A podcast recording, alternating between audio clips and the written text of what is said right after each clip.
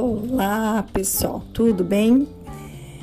Gostaria de compartilhar com vocês uma experiência que aconteceu comigo para estar tá ilustrando sobre o quão que é importante a entrevista no papel de estar ratificando ou retificando as hipóteses que nós levantamos a partir de instrumentos que são padronizados. Então, instrumentos padronizados são os testes psicológicos, as escalas, os inventários, então são todos os instrumentos fechados certo de respostas fechadas. Uma vez eu estava hum, elaborando o perfil comportamental né, de um profissional e eu tinha aplicado dois testes psicológicos. E num desses testes apareceu que ele tinha uma grande facilidade de relacionamento interpessoal, enquanto que no outro, ah, que não, que na realidade ele não tinha essa facilidade. Então eram dois dados contraditórios.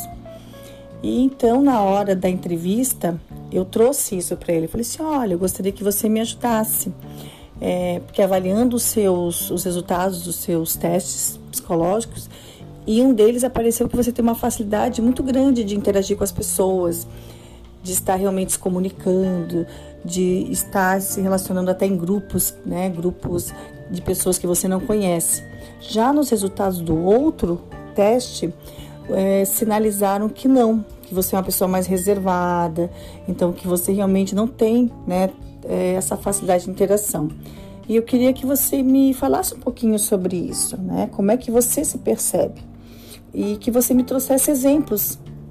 E aí ele trouxe, ele falou que hum, ele tem sim uma facilidade de interação social, mas com pessoas que ele conhece, com pessoas do seu entorno. Agora, quando ele vai se relacionar, quando ele precisa se relacionar com um grupo, que são um grupo de pessoas que ele desconhece, então realmente que ele não teve contato, ele já é bastante reservado. Então, olha só, né? Então, os dois instrumentos eles apontaram resultados diferentes, mas que foi preciso eu estar é, verificando na entrevista. E é importante também que a gente peça para ele, ah, então me dá exemplos. Tu me diz que em situações onde você conhece as pessoas, você interage facilmente. Em outras situações, não. Então me dá exemplos né, dessas situações em que você tem uma certa dificuldade de interagir com as pessoas. Você consegue me lembrar de uma situação? E aí vem, né, então, perguntas até por competências. Quer dizer, de você realmente pedir é, situações que essa pessoa vivenciou no seu passado. Certo, gente? Então era só para exemplificar mesmo. Um grande abraço para todos.